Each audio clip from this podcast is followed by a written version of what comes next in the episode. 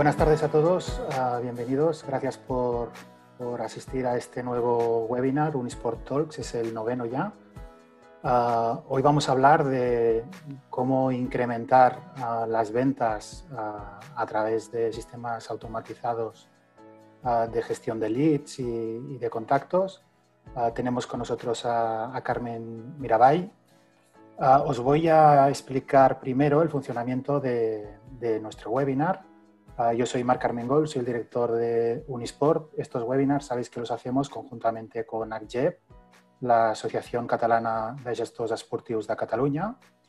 Ah, lo que sí que necesito es ah, explicaros primero el funcionamiento mm, de los chats y de las preguntas. Cualquier pregunta que tengáis la tenéis que hacer en el apartado preguntas y respuestas. Allí aparte de poner preguntas nuevas, podéis votar las preguntas que ya están, ya están hechas. Ah, se van ordenando mm, a medida que, va, que vais votando y al final de todo es cuando vamos a responder a las preguntas. Carmen va, a responder al final. Se prevé que la duración del webinar serán de unos 40 a 45 minutos. Y, y, nada, mm, durante la exposición también os plantearemos algunas preguntas. Carmen nos planteará algunas preguntas Ah, para que podáis participar y, en base a eso pues seguir ah, avanzando en el webinar. Ah, Carmen Mirabais es consultora de marketing especializada en funnels de, conversión, o sea, cómo convertir a, los contactos en, ventas. Y no solo eso, sino que nos va a enseñar cómo hacerlo de manera automatizada y sistematizada. Carmen es fundadora y CEO de Marketinarium también, y Carmen, yo creo que, ya puedes eh, empezar. Yo creo que lo he dicho todo. Gracias a todos por, vuestra asistencia de nuevo. Bueno, que sepáis que tenemos, mm, he dicho buenas tardes, pero para muchos de vosotros van a ser buenos días porque tenemos asistentes de España, de México, de Colombia, Argentina, Perú, Costa Rica, Uruguay, Estados Unidos, Chile, Ecuador, Puerto Rico, o sea que mm, diversidad va a haber mucha, ¿vale? Carmen, son todos tuyos. Pues muchísimas gracias, eh, Marc, y muchísimas gracias a todos por estar aquí. La verdad que esta es una oportunidad eh, que agradezco muchísimo, sobre todo porque mi intención, mi misión es eh, ayudar a empresas, a pymes, a, mejorar sus ventas, a aumentar sus ventas, a, aumentar sus, a gestionar, a, enseñar a gestionar sus estrategias enfocadas a aumentar ventas, porque al fin y al cabo las empresas tienen que vivir de los clientes y los clientes lo que tienen es que generar ventas. Eh, espero que os resulte útil, que por lo menos os, abra la mente respecto a, a, lo que es una estrategia de marketing, porque seguramente todos vosotros eh, sabéis lo que es el marketing, todos vosotros sabéis que hay que estar en redes sociales, seguramente todos vosotros sabéis o muchos de vosotros sabéis que hace falta un blog para posicionar vuestra web, eh, estaréis haciendo eh, comunicaciones de varios tipos en varios, por varios canales. Y lo que quiero explicaros hoy, lo que vengo a explicaros hoy es que todo eso eh, por separado son piezas de un puzzle que en realidad no, no, sirven mucho, no tienen excesivos resultados. Lo que voy a explicaros hoy es cómo unir esas piezas del puzzle para que todo tenga sentido. Eh, se trata de ver un sistema completo que convierta todas esas comunicaciones, todas esas visualizaciones de las comunicaciones en realidad en clientes finales. Así que, de nuevo, bienvenidos y muchas gracias. Voy a compartir la pantalla, voy a compartir la presentación. Pues empezaremos por el principio. Eh, ¿Cuántos eh, vosotros eh, probablemente tendréis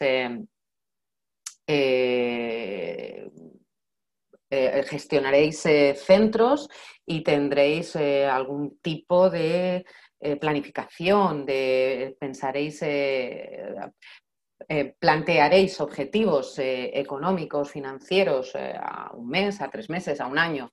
Evidentemente, con la situación actual, actual es difícil hacer previsiones muy concretas, pero seguramente todos de vosotros, la mayoría de vosotros sí que lo tendréis planteado de alguna manera. Pues mi frase principal en este, en este webinar es precisamente esta. La mejor manera de predecir el futuro es crearlo y no dejarlo en manos de, eh, de las posibilidades que puedan llegar o de los inconvenientes o de, las, eh, de los imprevistos que puedan aparecer. Eh, decía Abraham Lincoln eh, que, el, camino está por ahí, el camino no está en esperar, sino en, predecir el futuro, es en crear el futuro en lugar de predecirlo. yo baso este sistema, como veis, es una escalera, es una escalera de siete escalones. cada escalón hay que, hay que subirlo mm, con conciencia, con conciencia y pararse en cada uno de ellos el tiempo que sea necesario antes de pasar al siguiente.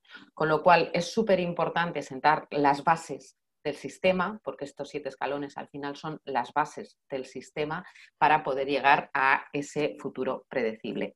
Eh, seguramente con un, eh, ahora mismo dependeréis de visitas eh, presenciales o, o a través de redes sociales eh, a vuestros centros, lo que vamos a tratar eh, o lo que os voy a explicar es de que con un, sistema esas visitas se pueden convertir en, eh, se, pueden ser la predicción del futuro, puede ser la creación del, nuevo futuro. ¿Cómo? Pues con un embudo, un embudo de conversión automatizado. seguramente habréis oído hablar de embudos de conversión o no, de funnels. Al final un embudo es lo que se explicaba al principio, es un sistema. Es un sistema que convierte visitantes en clientes.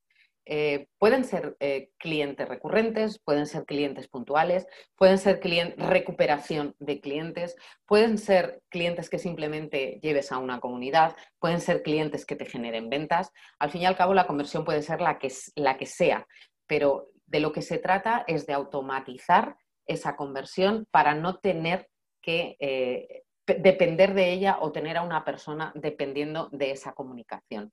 Lo que vamos a hacer es llevar al cliente desde un punto hasta otro, desde que nos conoce o nos ve por primera vez hasta que nos compra.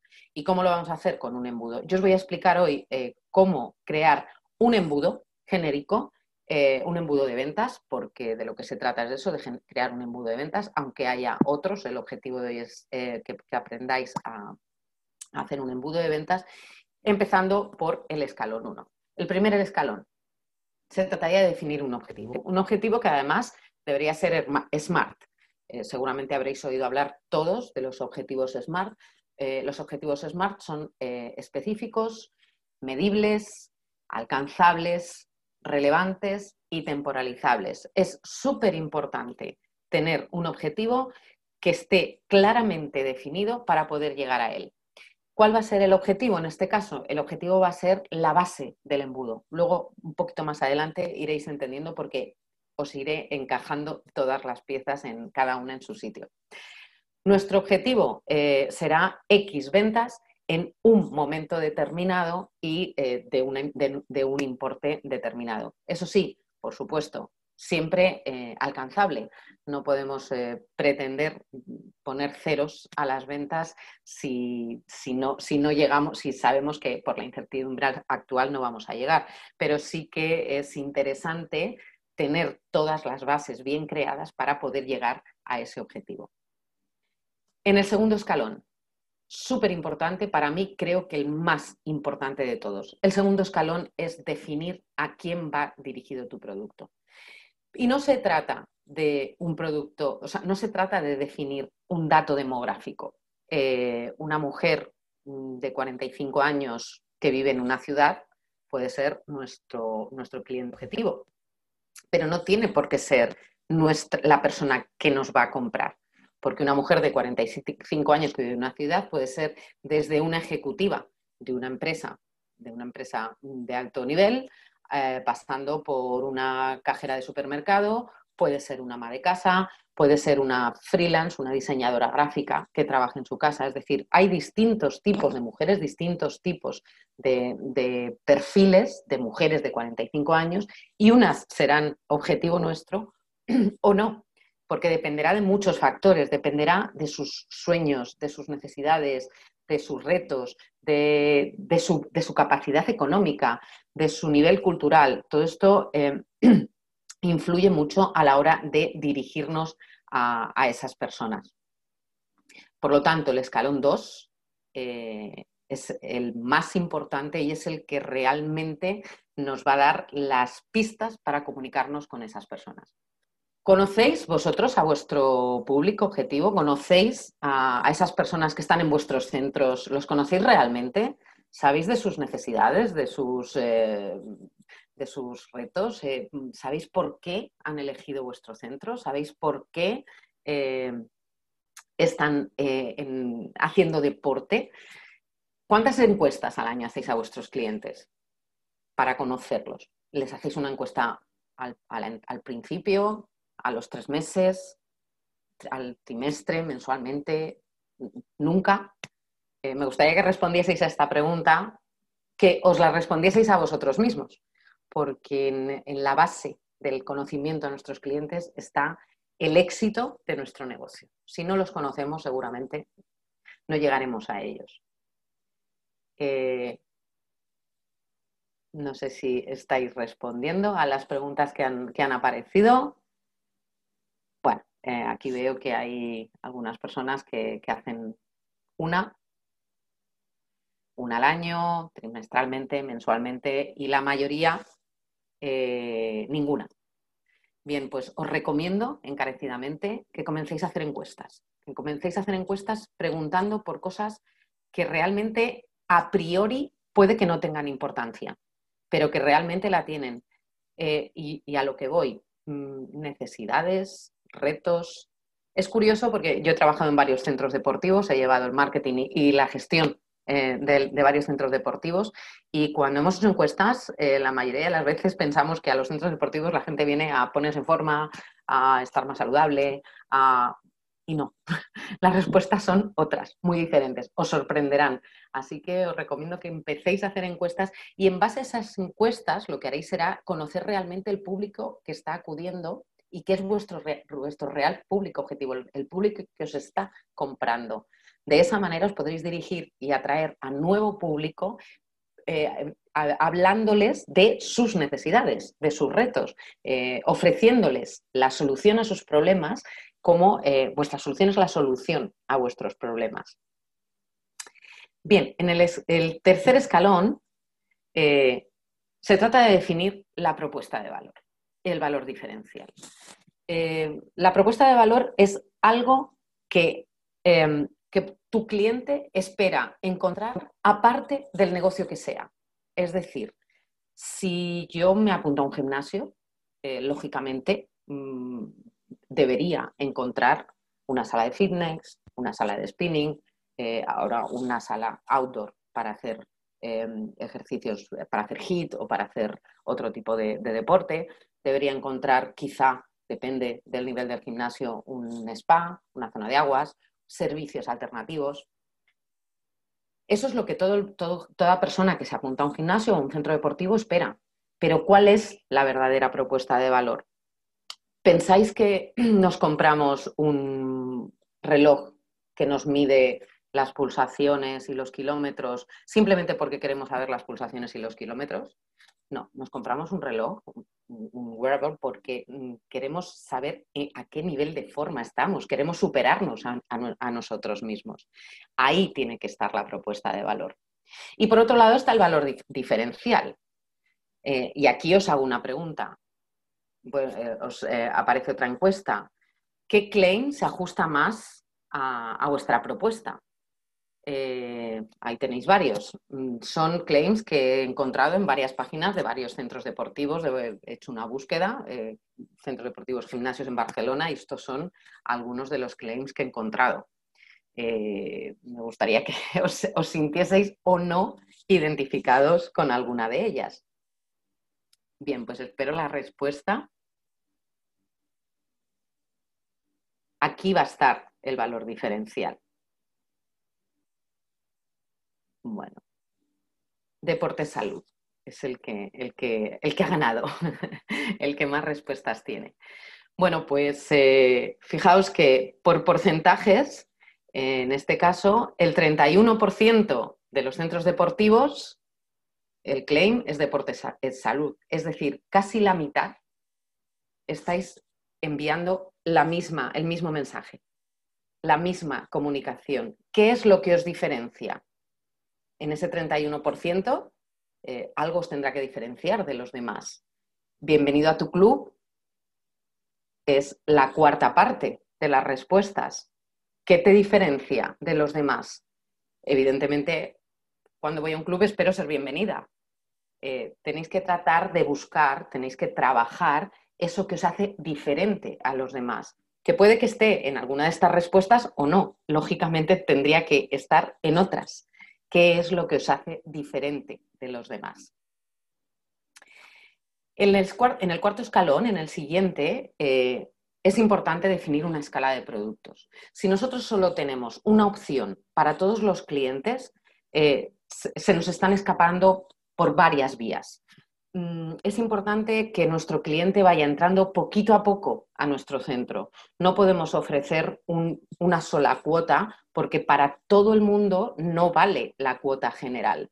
Eh, si pasáis por el segundo escalón, definís exactamente las necesidades, los retos, los sueños, eh, los, eh, em, los, objetivos de cada cliente, tendréis que tener una escala de productos para que poco a poco se vayan cumpliendo esos retos, esos objetivos y esas necesidades. Eh, es difícil que alguien compre el pack completo, es muy difícil, con lo cual es importante y veréis después en qué punto está cada, cada una de esas fases de escala de producto para que el propio cliente vaya avanzando, sea él el que vaya avanzando en, esa escala que al final es invertida y que empezando por poquito acabe eh, gastando mucho, eh, en una palabra, porque eh, al final lo que iremos es consiguiendo solucionarles pequeños problemas, pero que irán avanzando con el tiempo. En el quinto escalón se trata de definir alternativas a la compra. Luego veréis que todo esto, luego todo esto tomará sentido cuando os explique todo el proceso del embudo. Em, nosotros podemos ofrecer un producto, un servicio, que nuestro cliente, para el que el cliente tenga ciertas objeciones, las que sean. Pueden ser precio, puede ser tiempo, puede ser em, que no es exactamente lo que está necesitando, o porque es demasiado o porque es demasiado poco. Bien, pues eh, es importante tener em, distintas alternativas para que de ninguna manera haya un no. Tendríamos que pensar en qué podemos ofrecer que no es el producto que estamos ofreciendo, pero tiene algo que ver, luego os lo explicaré con detalle, que tiene algo que ver y que nuestro cliente nos va a decir al final que sí, sea a uno u otro. Se trata de tener alternativas. En el sexto escalón, el sexto escalón es el momento de elegir las herramientas y las estrategias. Eh, probablemente muchos de vosotros tendréis seguramente mm, comunicación en, redes sociales, eh, tendréis blog, tendréis, haréis campañas, luego mm, entraremos eh, con detalle en este tema, haréis campañas de marketing, pero probablemente ninguno de vosotros está, hay herramientas, hay herramientas que están de moda o alguien os ha dicho que utilicéis esta o la otra. Eh, en algún momento alguien lanza un webinar y promociona una herramienta y acaba siendo esa la que se elige. Bien, pues yo os digo que las herramientas es una de las últimas cosas que hay que elegir porque cuando vas a hacer un embudo de conversión no sabes qué necesitas hasta que no lo tienes diseñado y no lo puedes diseñar hasta que no has pasado por los cinco escalones anteriores. Con lo cual, me encuentro muchos clientes que eh, empiezan el embudo y ya han elegido un tipo de plataforma como, pues no sé, MailChimp o ActiveCampaign o GetResponse o cualquier otra, o SendingBlue, la que sea. Y resulta que esa plataforma no cubre las necesidades del embudo. Cuando definimos todos esos pasos anteriores, esa plataforma no sirve. O las estrategias, las estrategias de comunicación. Dentro de la estrategia estamos hablando del número de publicaciones que se va a hacer en redes sociales, en qué redes sociales vas a estar eh, visible, eh, cuántas entradas de blog y con qué objetivo eh, van a estar, etcétera, etcétera. Hasta que tú no sabes en qué redes sociales están tus potenciales clientes, redes sociales o no. Puede que no estén en redes sociales. Hasta que tú no sabes eh, si tus clientes leen o escuchan leen blogs o escuchan podcasts o simplemente eh, ven la tele o solo ven Netflix. Hasta que no sabes todo eso, no sabes a cómo llegar a esos clientes, ni cuándo ni cuánto. Con lo cual es importante definir todo este paso en, este punto y no antes. No se puede empezar a publicar eh, o no se debe empezar a publicar en redes sociales sin tener claro cuándo, cuánto y cómo hay que, hay que dirigirse a nuestros potenciales clientes. Y en el séptimo, también muy importante, eh, es un lanzamiento. Eh, el embudo es un sistema cerrado, que no hermético, por supuesto, y no es un sistema mm, fijo, mm, se crea una vez, pero siempre se puede mover, pero sí que hay que tener en cuenta que para lanzarlo tiene que estar todo preparado. Eh, sí hay unas fases que ahora las, explicaré, hay una serie de fases que hay que mm, tener en cuenta porque desde el punto, de la, desde la fecha de lanzamiento hacia atrás hay que hacer un retro timing, un retrocalendario para eh, tener claro cuándo se puede lanzar y no al contrario, no se puede empezar, por decirlo de alguna manera, hay que empezar por el final. Hay que tener en cuenta cuándo queremos lanzar eh, una campaña, por ejemplo, para para eh, que, entre, que entren personas a nuestro embudo, pero para lanzar esa campaña tendremos que tener una serie de pasos previos. Así que es súper importante en el último, como último escalón, pensar en el calendario y decidir cuándo se puede lanzar para tener todo lo anterior ya preparado. Bien, pues eh, esos son los siete escalones que hay que recorrer antes de, los primeros escalones que hay que subir para, los siete escalones que hay que subir para llegar a crear este embudo, pero quiero eh, explicaros lo que es un embudo con lo que yo llamo la embudipedia o la fanelipedia, que son palabras que, bueno, pues que quizá hayáis oído, algunas sí, otras no, es posible que, que hayáis oído hablar de ellas, pero que a lo mejor quizá no sabéis lo, en qué consisten, eh, de qué, de qué se está hablando o en qué punto está cada una de, esas, de esos términos. Así que voy a explicaros y así al final, cuando lleguemos al final y os explique la estructura del embudo, entenderéis todo muchísimo mejor. Eh, bien, pues lo primero, el propio embudo, la propia palabra embudo. Eh, no sé si, si, si, si ¿Habéis oído hablar antes de ella? Seguro que sí, porque si sois, eh, si estáis en el mundo de empresa ahora mismo, todos son embudos, eh, todo el mundo habla de los embudos, los embudos son los funnels. Eh, pues al final es lo que os decía al principio, es un sistema. Es un sistema que define los procesos que guían a tus potenciales clientes desde que te ven por primera vez hasta que se convierten en tu buyer persona. Veréis que voy a ir enlazando términos, así que no os preocupéis si hay alguno que os suena también de nuevas porque lo, explicaré a continuación.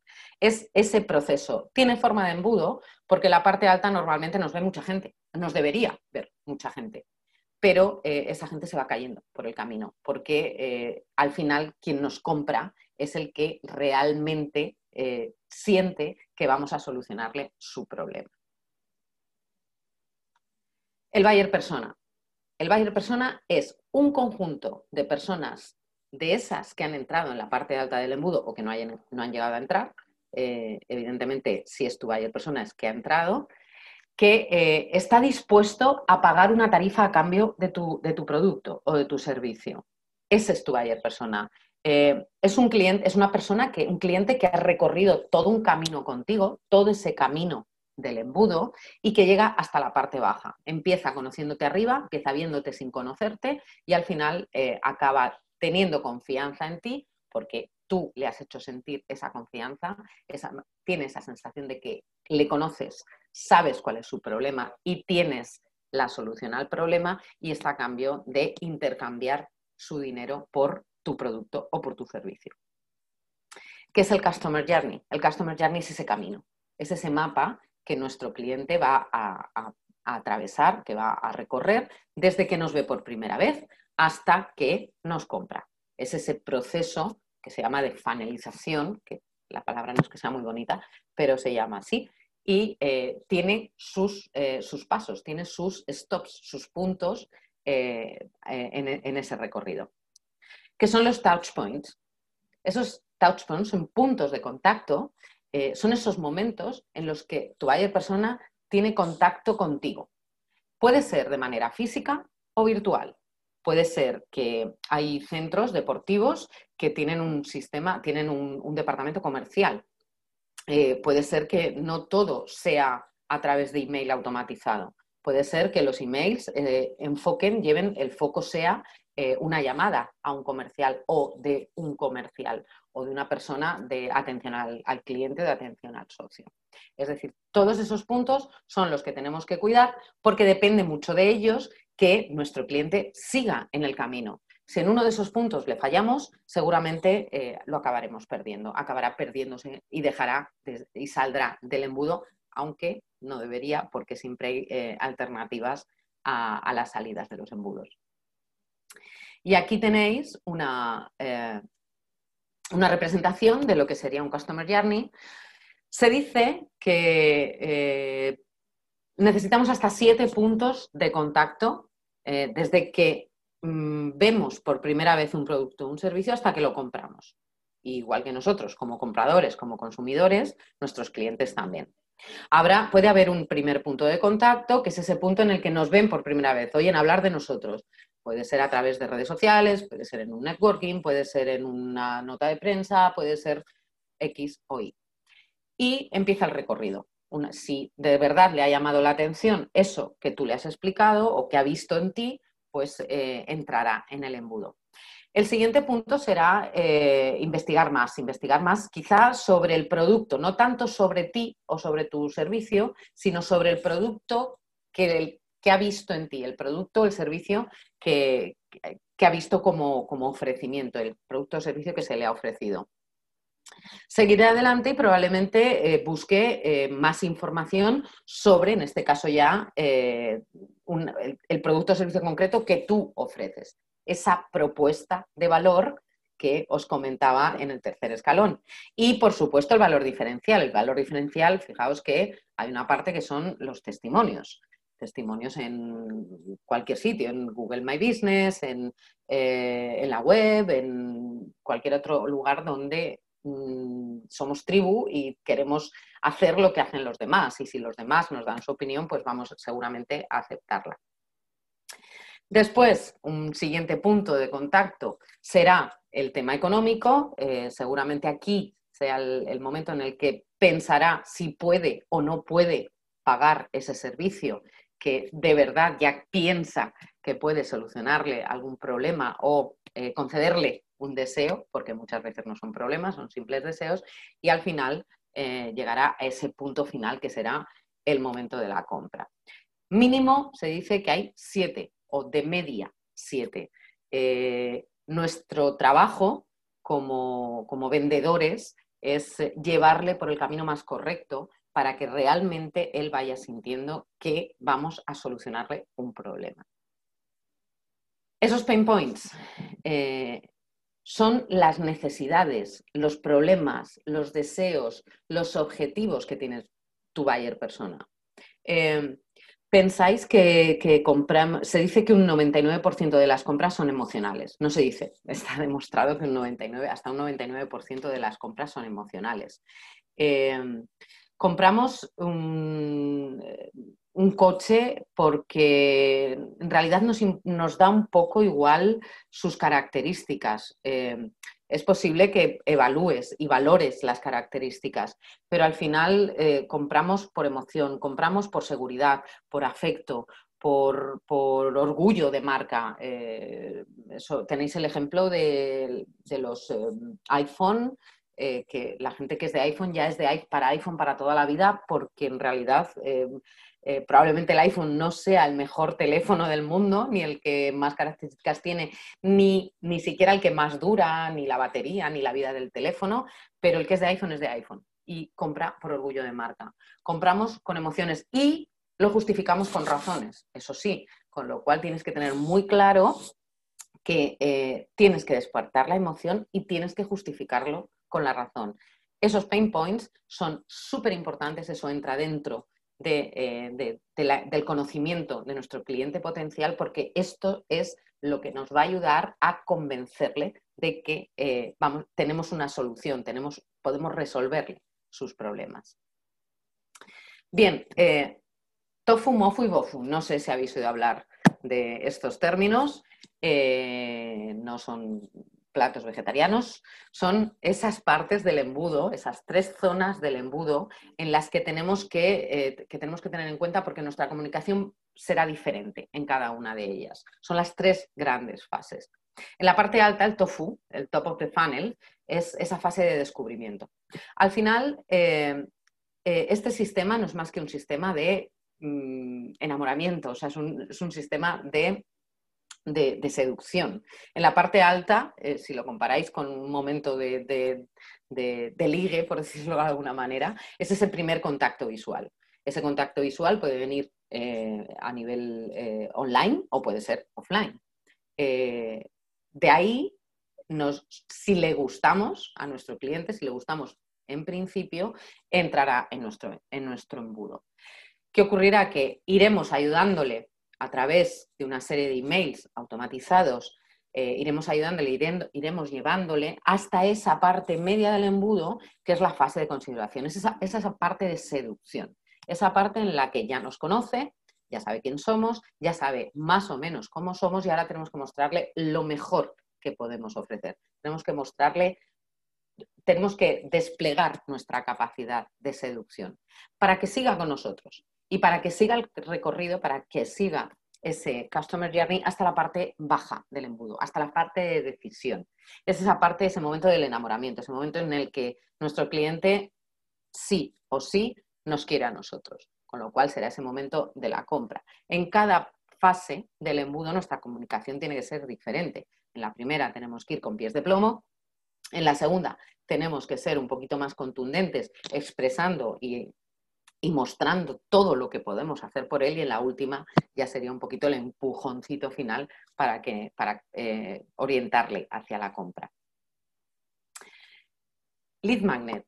Eh, probablemente habréis oído hablar por todos los lados de eh, Lead Magnet. El Lead Magnet es un producto gratuito que se ofrece a cambio de los datos de contacto. ¿Qué hace el lead magnet? Provocar la entrada al, funnel. Un funnel sin emails no existe, simplemente no existe. No, no hay funnels sin mails. Eh, porque eh, nosotros podemos controlar lo que entra a nuestro embudo y la única manera de controlarlo es con un email. Así que el email es oro, realmente oro. Y os hago una pregunta. Recogéis datos de vuestros visitantes, mm, eh, nombre como mínimo, nombre e email. ¿Habíais oído hablar alguna vez de, del lead magnet? Seguro que sí. Bien, en la web. Ok. Eh, bueno, luego os preguntaré si lo recogéis, porque no, no he caído en preguntarlo en esta, en este cuestionario si lo recogéis simplemente como suscripciones o a cambio de algo. Pero bueno, luego, luego, luego lo volveremos a, tocar. Eh, veo que la mayoría sí que recogéis, pero eh, lo que veremos también es qué hacéis con esos emails. Si simplemente los recogéis y los tenéis en la base de datos o después os haré más preguntas al respecto. Perfecto. Pues con este lead magnet lo que haremos es conseguir que nuestro cliente primero resuelva un pequeño problema de esos que hemos detectado en el segundo escalón. Con nuestro lead magnet lo que tendríamos que hacer es resolver un pequeño problema. Porque de esa manera lo que vamos a conseguir es que nuestro cliente entre a nuestro funnel ya confiando en nosotros, confiando en que nos puede, en que le podemos ayudar.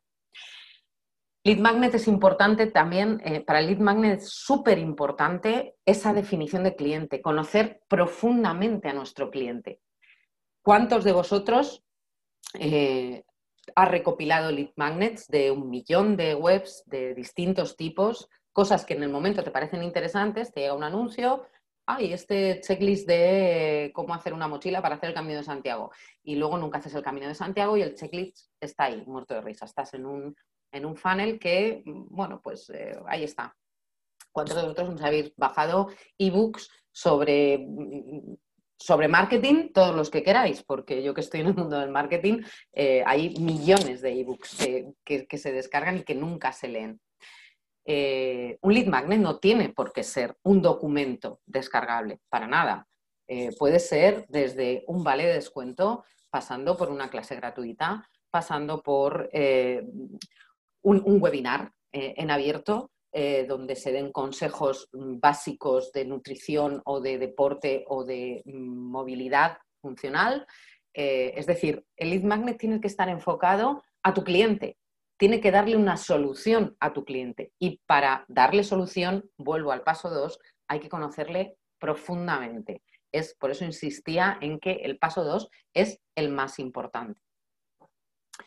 Una landing page, esto es simple nomenclatura, no sé si habréis oído hablar de landing page, simplemente que sepáis que es una página de aterrizaje que, eh, como su propio nombre indica, eh, y que no forma parte de la arquitectura de una web, es decir, es una página que no está en el menú de la web, pero es una página que hay que tener en cuenta porque es la página eh, donde tendremos como objetivo llamar a, llamar a la acción. Es esa página al que llevamos a nuestro cliente para que nos dé su email de entrada, de entrada que nos dé su email.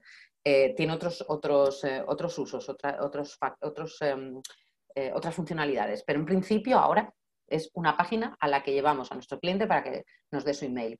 Hay que cuidarla, hay que mimar esa página. Tienes una página perfecta, para que no se nos escape. Hemos conseguido llegar, llevarlo hasta ahí. Evidentemente, esa página tiene que tener em, la información justa, las llamadas a la acción justas y los claims o los, mensajes necesarios para que nuestro cliente no se arrepienta y se vaya. Por supuesto, en una landing page no puedes pedir el nombre, la edad, eh, la situación económica, eh, si vives en un tercer piso o en una planta baja. Eh, tenemos que ser muy cuidadosos con eso porque nuestros datos valen mucho y es muy difícil que alguien nos dé todos los datos de entrada sin conocernos. Con lo cual, yo os recomiendo que en esta landing page de, aterrizaje que se llama concretamente Squid Page, es la landing donde se solicitan los datos de contacto, sea un contacto inicial, el primero, nombre e email. Después, con nuestra cadena de mensajes, lo que iremos consiguiendo son otros datos. Debemos plantearnos la estrategia en esa cadena de emails automatizados para que nos vayan eh, dando más datos, para tener más conocimiento de nuestro cliente. Pero en la primera, ojo, porque nombre e email más que suficiente.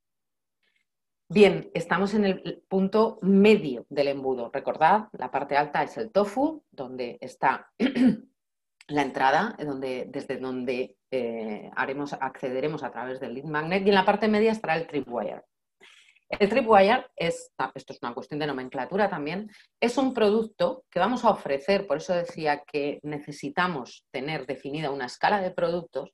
El Tripwire es un producto que vamos a ofrecer en la parte, ay, perdón, me he pasado, en la parte media del embudo, que va a tener un valor, eh, va a tener valor, es un producto de gran valor, pero a un precio irresistible. Eso significa que sea fácil de comprar, que hemos ido llevando a nuestro cliente desde el lead magnet hasta la parte media del embudo y cuando llegue a la parte media ni se lo va a tener que pensar, porque ese producto eh, ya le hemos dejado claro antes, en los emails anteriores, de que le va a solucionar esa, una primera parte de su problema. Insisto en que para saberlo, eh, esos problemas los tenemos que conocer muy a fondo, muy profundamente. Lo que va a hacer eh, es romper la barrera de la compra. Es difícil que compremos, eh, somos impulsivos, sí, muchos de nosotros somos impulsivos, pero es difícil que compremos, que nos decidamos por una compra a la primera eh, si, no, eh, si no conocemos bien qué es lo que nos están ofreciendo. Con lo cual, con este producto lo que hacemos es precisamente eso, romper esa barrera. Dicen que es más fácil que un cliente te compre dos veces a que te compre una es decir, que te compre por segunda vez, perdón, a que te compre la primera. Con lo cual, si ya superamos esa primera compra, la siguiente va a resultar muchísimo más fácil. Evidentemente, el tripwire tiene que estar muy pensado respecto al coste del producto final. Eh, esto es una estrategia también en la que no tiene por qué haber muchísima diferencia dependiendo del producto final, pero sí que tiene que ser eh, una diferencia suficiente como para que esa, el salto sea mm, cualitativo. Eh, os decía antes también que tendríamos que tener pensados alternativas a la compra para que no, eh, para que poder salvar previamente todas esas objeciones de los clientes. Eh, esto son, es pura teoría de ventas. Existen los productos upsell, que es un producto similar al que estoy ofreciendo con algo más de valor, pero que se ofrece con un precio un poquito mayor. El ejemplo es muy, muy fácil. Una hamburguesa, si vais a un, centro, un restaurante de hamburguesas, es posible que cuando pidáis vuestra hamburguesa os digan, os pregunten si queréis una más grande por un euro más. Pues pensad que si se venden 10.000 hamburguesas al día y de esas 10.000 eh, la mitad se han vendido con un upsell de un euro, mal, de un euro más, son 5.000 euros más, es un 50% más de ingresos al día. Con lo cual hay que tener pensado este producto que podemos ofrecer en el momento de la compra porque tenemos al cliente ya templado y nos va a decir que sí, porque por poquito dinero más va a llevarse un valor mayor. Otro producto alternativo, un cross-sell. Un cross-sell lo que hace es eh, complementar esa compra. Eh, también con el ejemplo de la hamburguesa, seguramente en muchos sitios os ofrecerán patatas y bebida, o patatas o bebida. Eh, al final son productos em, complementarios a la hamburguesa que lo que van a hacer también es aumentar el ticket de venta. Si tú solo pides la hamburguesa y no te dicen nada, pues te, irás con tu, hamburguesa. Pero si te ofrecen patatas y bebida, te pensarás una de las cosas o las dos. Vuelvo a lo mismo que se trata de incrementar el ticket de venta. Y llegamos a la parte baja del embudo. En la parte baja está el core product. Es ese producto principal que va a resolver ese problema principal de nuestro cliente. y, aquí vuelvo al escalón 1, al primer escalón. En el escalón 1 hemos dicho que había que definir los objetivos. Eh, ese objetivo, ese objetivo SMART es este. ¿Cuántas unidades de este producto vamos a vender? ¿Cuándo? ¿Cuánto? ¿Y cómo? ¿sí? El core product es ese producto, es el producto, es la base de nuestro negocio y es el que venderemos en la parte baja del embudo. Y realmente, aunque sea el más importante, será el más fácil de vender si nuestro embudo está bien hecho, bien diseñado, bien desarrollado y bien implementado. Un producto alternativo eh, que ah, se podría definir, en este caso lo he puesto al final porque sería em, un producto que ofreceríamos si ese cliente se arrepiente en el último momento de la compra. Eh, es un producto similar al que hemos ofrecido, con alguna característica menor, con alguna característica menos y a un precio ligeramente menor. Eh, normalmente es, este producto se ofrece si, no hemos conseguido salvar la objeción a la compra, aunque os digo que la objeción a la compra se debe salvando a lo largo de todo el embudo. Uno de ellos, una de las objeciones a la compra es el precio, pues ese precio deberíamos ir, ser capaces de ir salvándolo en esos emails que vamos a ir mandando de manera automatizada.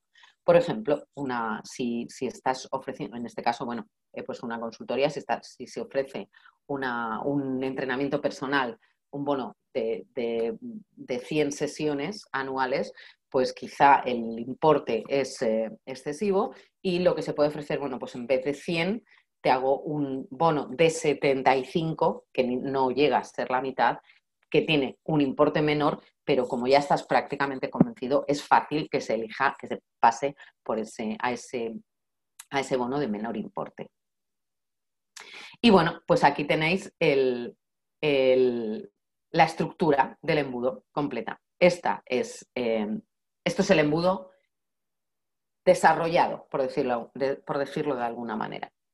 En este caso es eh, un embudo online, por supuesto, eh, con una serie de emails automatizados, eh, que es, en realidad es, ese une, aquí es donde se unen todas las piezas.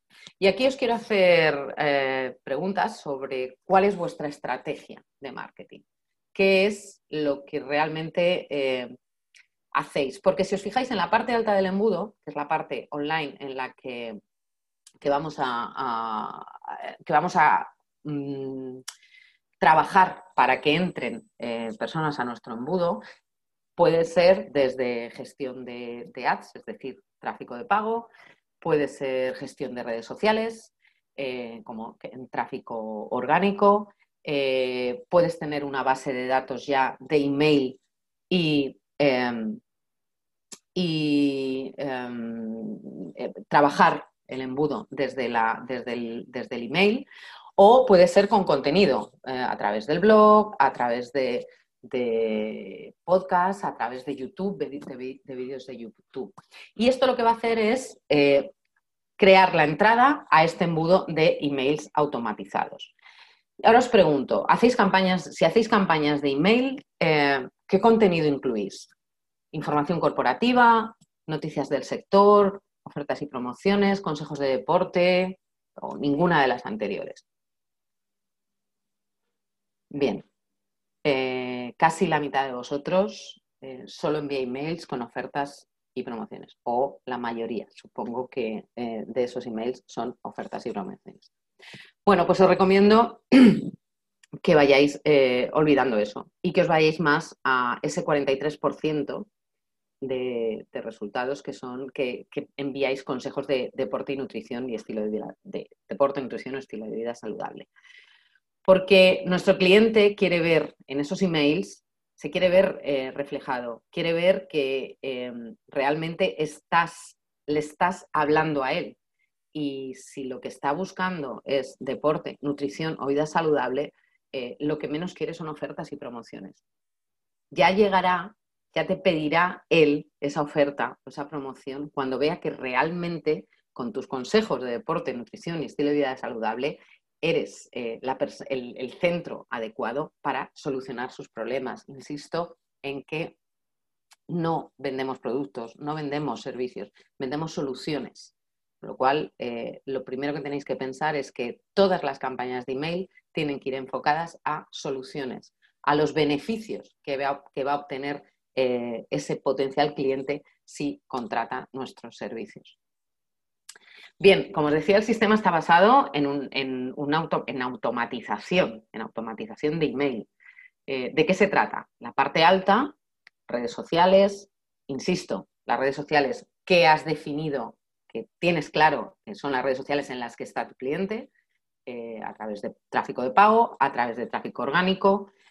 El email, que insisto, si tenéis una base de datos de email, podéis comenzar el embudo desde vuestra propia base de datos, porque un lead magnet lo podéis ofrecer fuera o dentro, eh, no tiene por qué ser un lead magnet solo para captar, porque en el caso de que ya tengas base de datos, tu lead magnet lo que puedes, lo que puedes conseguir con tu lead magnet es fidelizar o recaptar clientes antiguos, ¿por qué no? Y si tenéis contenido, que os recomiendo que empecéis a crear contenido, contenido de valor, vídeos de YouTube, blog, podcast. Dependiendo, insisto, de los gustos de vuestros clientes, ahí es donde ofreceréis el lead magnet, en todos esos espacios, en todas eh, esas vías de comunicación. Eh, lo suyo es que eh, el, recorrido sería este. Ofrecéis el lead magnet, ese lead magnet se capta, ese email se capta a través de una Squid Space y se envía en un email un primer email de bienvenida, dando las gracias. Después os voy a enseñar eh, cuál es la cadena de emails. Eh, yo lo, baso en siete, porque como os decía, como, mínimo tiene que haber siete puntos de contacto, pues yo baso toda esta estrategia en siete emails.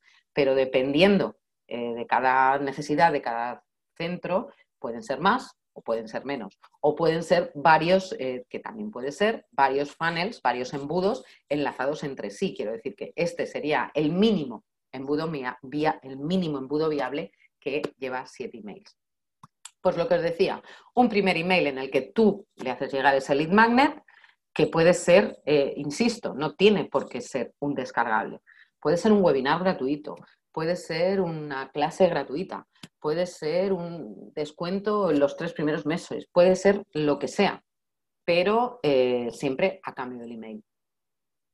Primer email, bienvenida, gracias, etcétera, etcétera. Y los otros tres, los otros que le siguen, pues contenido de valor, contenido, como os decía, que le vaya solucionando problemas, que le vaya mostrando los beneficios de, estar en tu club, de, estar en tu centro. Eh, Nada de características, nada de ofertas, nada de promociones. Pueden ser noticias del sector o pueden ser eh, novedades sobre, sobre temas que tengan que ver con la salud y el deporte, pero nunca, nunca, nunca ofertas y promociones. A partir del cuarto email se le puede ofrecer ese tripwire. Estamos en la mitad media del embudo. Ese tripwire que os decía que es un producto de bajo coste, pero que rompa esa barrera de la compra. Es el momento, el cliente está más o menos templado en ese punto. Ya sabe qué beneficios puede obtener contigo, ya sabe que tú puedes ser la solución a sus problemas. Con lo cual es el momento de ofrecerle algo que le sirva de prueba. Te va a probar, te va a probar por un bajo coste, sea lo que sea. Eh, es importante por eso definir esa escala de productos. ¿Qué es lo que le puedes ofrecer a un bajo coste para que rompa esa barrera de la compra y te pruebe? Evidentemente, eh, ese tripwire se ofrecerá, eh, si se acepta, en una landing page y esa landing page tiene que estar preparada con un upsell y un cross-sell. Y o, no tienen por qué ser los dos, evidentemente. Si crees que puedes ofrecerle un upsell para incrementar el ticket de compra, pues ofréceselo en esa landing page. Oye, y si además de esto, eh, esto mismo te lo llevas, pero un poquito más grande, recordad el ejemplo de la hamburguesa, o el cross-sell, si además de la hamburguesa te llevas patatas, si además de un entrenamiento personal, un bono de entrenamiento personal, te llevas un bono de masaje o de fisio o una entrada al spa, no sé si tenéis entradas puntuales a un spa, es decir, pensad que esa barrera de la compra que ya está a punto de romperse puede incrementarse en, eh, medida, en, en, cierta medida con el upsell y el cross. Y a partir de ahí, compre o no compre, que puede ser que no compre porque no sea su momento, evidentemente, nosotros seguimos, seguimos con esos emails, seguimos enviándoles nuestra propuesta de valor, nuestro valor diferencial, nuestros los beneficios que va a obtener, insisto, beneficios, testimonios de personas que, estén ya en el club. Eh, la mayoría, la mayor, os digo, en las encuestas que, que, que hacíamos en, los centros, en, uno de los centros deportivos en los que estaba, eh, no sé si os sorprenderá, pero la mayoría de la gente eh, va al gimnasio para relacionarse. Eh, en estos emails lo que podemos hacer, trabajar muchísimo ese efecto tribu.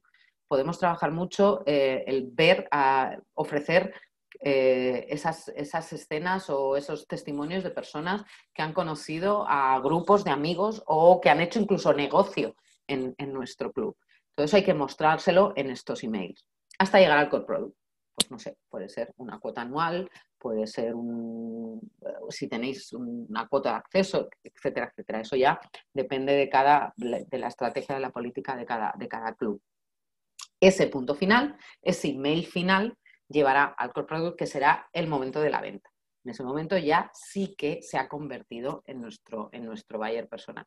Y ahí, eh, como os decía antes, eh, la landing page, eh, lo suyo es que esté preparada tampoco tiene por qué ser de nuevo un upsell, un cross-sell y eh, en este caso sí que sería interesante un downsell para que si se arrepiente en el último momento, tener la opción de ofrecerle algo con un coste algo menor por si eh, la objeción es el, es el, precio. Este sería el sistema del embudo. Eh, insisto en que es un sistema automatizado, porque imaginaos lo que supondría que recibáis 10 emails de 10 personas que os han solicitado el lead magnet, eh, recibís 10 hoy, 3 mañana, 4 pasado mañana, 1 eh, el miércoles, y tenéis que ir contestando a esos 10 emails secuencialmente. Esos 10 hoy, mañana otros 3, el lunes 1, el miércoles otros 10, esto tiene que ser un sistema automatizado. Esto lo tiene que hacer solo. O sea, el embudo automatizado precisamente es para eso, para escalar y para, como decía al principio, para predecir. Si nosotros tenemos eh, clara una tasa de conversión que más o menos viene a ser en una media de un 3%, nosotros sabemos que el 3% de las personas que entran a nuestro embudo nos, van a acabar comprando. Si nosotros invertimos en la parte alta y tenemos eh, que 100 personas eh, que entran a nuestro embudo, sabemos que de esas 100, 3 nos van a comprar. Si tenemos 1000, nos van a comprar 30. Quiero decir que esta es una manera de predecir, el, de crear el futuro y no predecirlo. Eh, como os decía al principio, seguramente todos nosotros nos marcamos objetivos, pero los dejamos al azar, los dejamos a, que las redes sociales, que nos vean en redes sociales, o que lean nuestro blog, o que nos escuchen en un podcast, o que nos eh, vean en un vídeo. Si tú tienes este sistema creado y, e implementado, vas a tener clarísimo que, eh, evidentemente, en los primeros meses tendrás que hacer métricas, tendrás que medir y volver y, y repasar y pivotar, pero llegará un momento en el que sabrás exactamente cuántas personas al mes te van a entrar van, a comprar tu servicio en tu club. Y eh, bueno, evidentemente eh, los clubs tenemos, hay un montón de servicios. Puedes tener mm, eh, embudos por cada uno de ellos. O puede ser una combinación de varios, como decía antes. De un embudo se puede llevar a otro. E incluso es recomendable que nunca, tus clientes nunca salgan de, de, de un han comprado, hay que pensar en un embudo de fidelización en el que se les seguirán enviando emails automatizados que ya no irán enfocadas a la compra del core product, pero seguramente podréis eh, automatizar hacia otros servicios, hacia otros eh, productos del propio club. Bien, pues todo eso se confluye en lo que se llama un workflow. Este es un workflow eh, estándar. Eh, como veis, por aquí aparece, es un estándar, no, este es un workflow bastante complicado, pero que sepáis que un workflow es esto mismo que os he explicado, pero de manera un poco más técnica. Sí, lo digo, esto también es una cuestión de nomenclatura porque lo veréis por ahí en algún sitio seguro, es la representación gráfica del flujo de procesos. Esto es importante, saber que hay que de alguna manera dibujarlo en algún momento. Hay que dibujar cuál va a ser ese proceso, cuál va a ser ese customer journey de nuestro cliente, cómo vamos a llevarle hacia un lado, hacia otro. Eh, y luego os enseñaré algún caso, algún ejemplo real de, embudos. Bien, pues eh, como os decía, yo baso este sistema en siete emails, que como insisto, no, es, eh, no, son, no tienen por qué ser siete exactos, pueden ser cinco, pueden ser nueve, pueden ser Mm, hay, hay, hay embudos de hasta 150 emails. Eh, es decir, que, no tiene por qué ser exacto, pero bueno, en siete emails creo que se ve, se resume bien eh, todo lo que en qué consiste todo este proceso. Como os decía, al principio del embudo habrá una landing con un formulario, una squid space con un formulario de captación de datos y entrará a nuestra base de datos. Automáticamente cuando entre eh, tendremos que enviarle, un, por supuesto, un email. Gracias.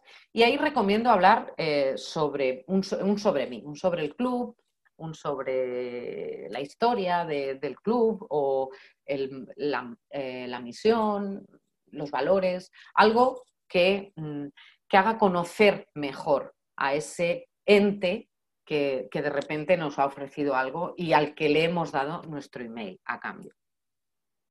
A continuación, el siguiente email eh, se trataría de tocar un punto de dolor.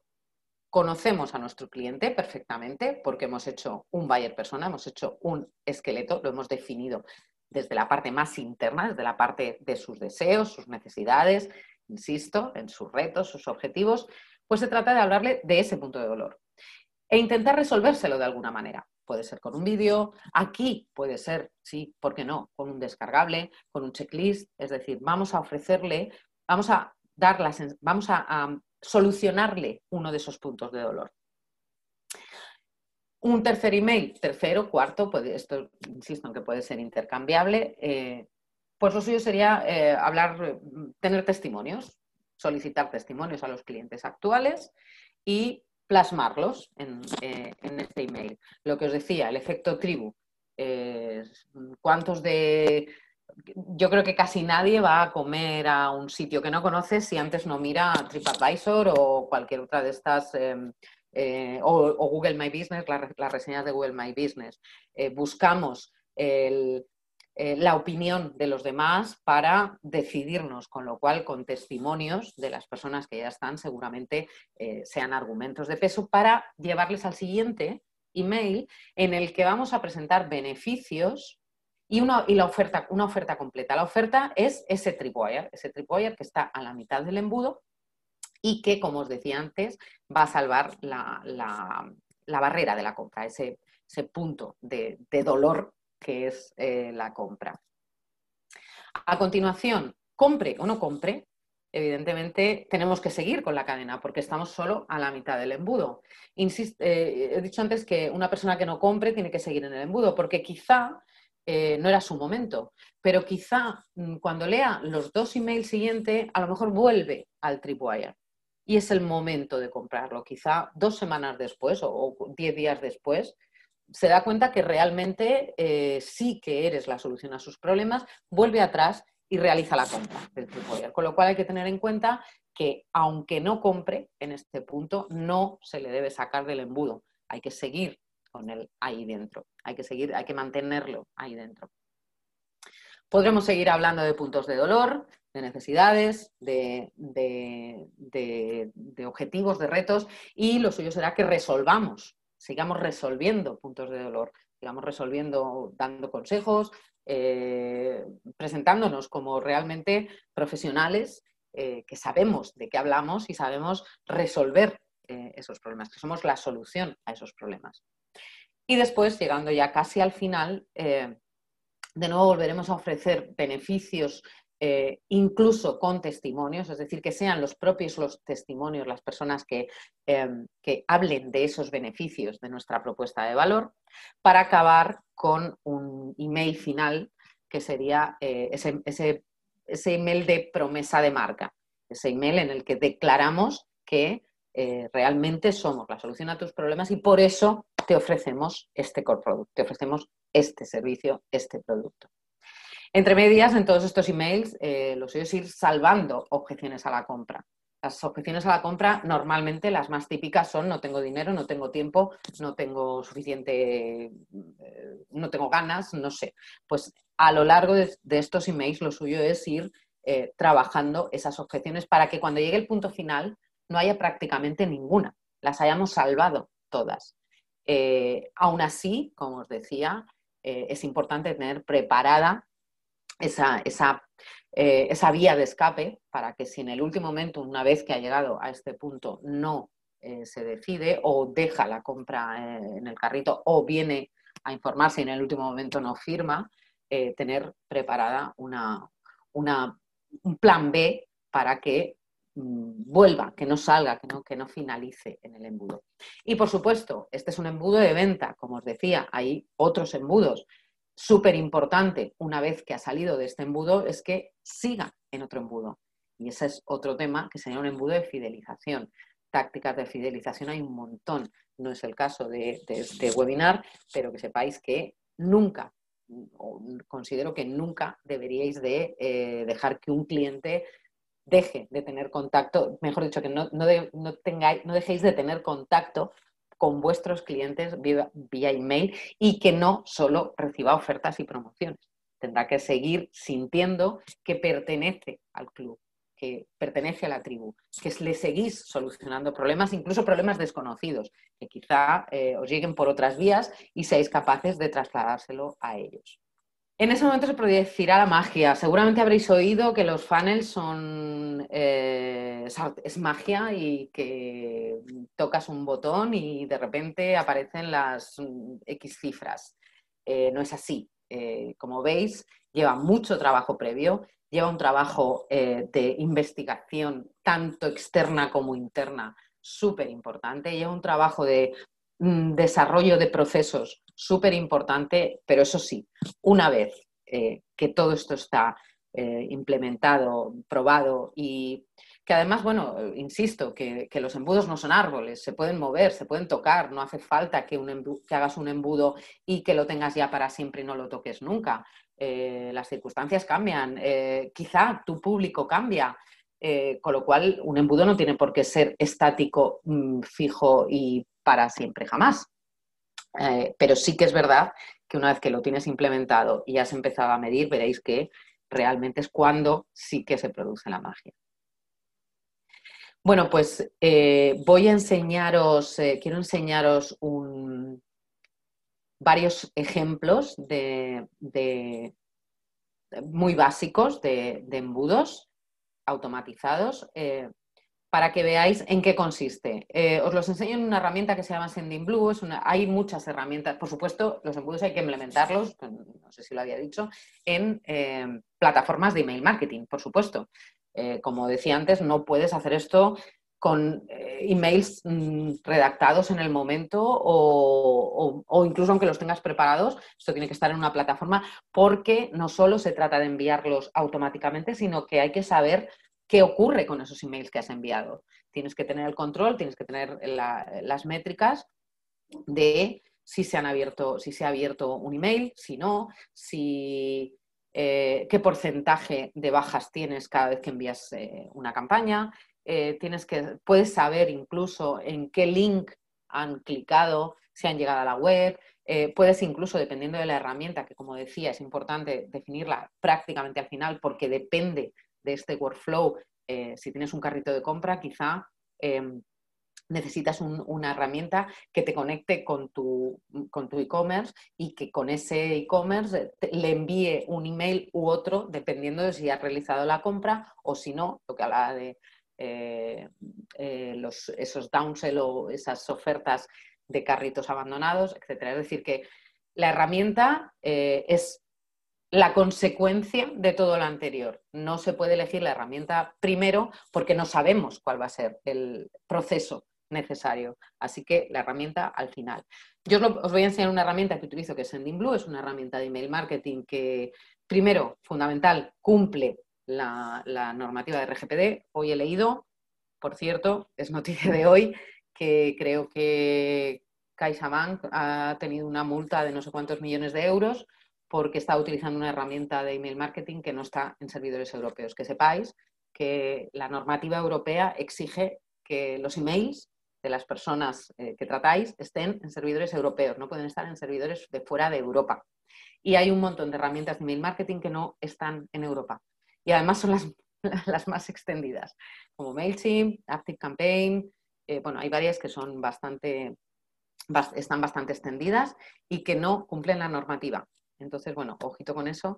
Yo uso una que tiene los servidores en, Francia, con lo cual esta cumple las normativas y además en su versión gratuita, porque muchas veces la primera vez que haces un embus, bueno, ¿por qué voy a pagar yo una herramienta ya desde el minuto cero si no sé si ni siquiera sé usarla? Bueno, pues que sepáis que esta herramienta en su versión gratuita tiene muchísimas funcionalidades y además eh, mm, funcionalidades que quizá ni siquiera te habías llegado a plantear, pero que te, seguramente eh, te plantees cuando las veas. Así que yo os voy a enseñar esta herramienta, pero ya digo que no eh, es la que normalmente recomiendo a mis clientes. Y además, eh, en la primera opción de pago son 19 euros al mes, que evidentemente no, no es una cantidad que se pueda, que, puedas decir que, que rechazas porque sea cara. Bien, pues mira, como os decía, eh, esto es un escenario, bueno, está en esta herramienta, estos son escenarios, y aquí tengo he preparado un escenario que es un mensaje de bienvenida. Como os decía, vosotros ofrecéis un lead magnet y eh, ese lead magnet mm, llegará a través de eh, el email que pedís a cambio del lead magnet, llegará a través de un formulario y ese formulario incluirá a esa persona, ese, ese mail, en una, en una tabla, en una lista, en una base de datos. Bien, pues con este, eh, con este workflow de ejemplo, eh, el contacto se ha añadido a una lista. En este caso, por ejemplo, eh, este, este workflow envía un código de descuento. Es decir, el lead magnet es un descuento para mm, una compra, por ejemplo, o para, para, una primera compra, o para una inscripción, o para lo que sea. Esto se hace automáticamente, es decir, el lead magnet eh, está eh, ofrecido en todos esos canales de comunicación. Esos canales de comunicación llevan a una landing page que tiene un formulario que incluye ese email en una lista. Y automáticamente, cuando la herramienta detecta que esa persona ha entrado en esa lista, en este caso espera 15 minutos que podrían ser cero, es decir, no tendrían por qué esperar, y le envía un email directamente. Este workflow podría seguir, porque en realidad eh, este es un workflow, este es el inicio, esta es la entrada al embudo, es la parte alta del embudo. Luego os voy a enseñar uno completo en el que mm, hay mm, tripwires y, mucho más complicado que esto. También podemos utilizar, normalmente todas estas herramientas tienen otro tipo de automatizaciones que no solo son eh, embudo. Por ejemplo, un aniversario. Eh, vosotros podéis tener en un momento determinado, eh, después de haber adquirido el email, el nombre, en un momento determinado podéis pedir la fecha de nacimiento o la fecha de alta en el club y esta herramienta lo que va a hacer es que a raíz de esa fecha, cuando detecta que, que es esa fecha, pues le va a enviar un email. Un email de felicitación, puede ser un email con una oferta concreta, porque es tu cumpleaños o porque llevas un año con nosotros, o hace un año que te fuiste, que te diste de baja y mm, es decir, que hay embudos automatizados, como os digo, tan sencillos como estos, que simplemente de lo que se trata es de que em, haya reacciones eh, a, datos concretos de la, de la tabla. Este, eh, este, es otro embudo también básico, en el que sí que ya hay un ligero, un pequeño workflow. Eh, en este caso, por ejemplo, este embudo está basado en la apertura de una campaña. Eh, lo bueno que tienen estas herramientas es que tú sabes, bueno, tú no, eh, puedes llegar a saber, la herramienta detecta si se ha abierto una campaña o no. Imaginaos que eh, vosotros, como decía, si tenéis ya una base de datos, podéis ofrecer el lead magnet dentro de vuestra propia base de datos. Imaginaos que tenéis una base de datos bien segmentada y tenéis los ex socios, la gente que se ha dado de baja y queréis hacer una campaña de recaptación. Os recomiendo que creéis un embudo con el sistema que os he, propuesto y que enviéis una newsletter, email en el que vas a hablar de, eh, de, algo que tenga que ver con el club, pero insisto, ni ofertas ni promociones. Puede ser algo así como te echamos de menos o alguna cosa así de, eh, para volver a recaptar a esos clientes. Bien, enviáis la campaña y ah, habrá gente que la abra o no. Entonces, después de tres días, comprobamos si esa campaña se ha abierto. Si se ha abierto, pues le enviamos, por ejemplo, un webinar. En este caso es una campaña de recaptación en la que para recaptar hemos creado un webinar.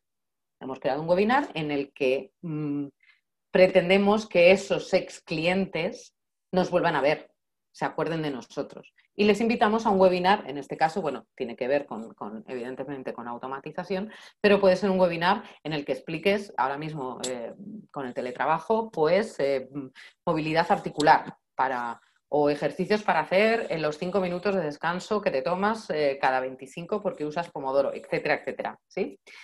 Que no lo abren, pues se lo vuelvo a reenviar. Les vuelvo a enviar el email. Y en este caso, pues lo mismo, sería un sí no algo, eh, esperamos tres días. Y si no la ha abierto, bueno, aquí lo he dejado aquí, lo he parado aquí, pero si la ha abierto, le eh, vuelvo a este paso, que es enviar un email, que es este email. ¿sí? Es decir, que imaginaos el trabajo que sería esto a mano. Yo envío una campaña en la que quiero que vengan a mi webinar y tengo que ir uno a uno comprobando si se han inscrito, si no se han inscrito, si han abierto el email, si no lo han abierto y después enviar, reenviarlo si es que no lo han abierto, enviarles el email con, la, con el enlace al webinar. Esto sería una locura, con lo cual los, los, eh, los, embudos sirven no solo para, para ventas, sino también para facilitar y para automatizar los procesos manuales que pueden suponer el trabajo de una persona todo un día o dos o las horas que sean.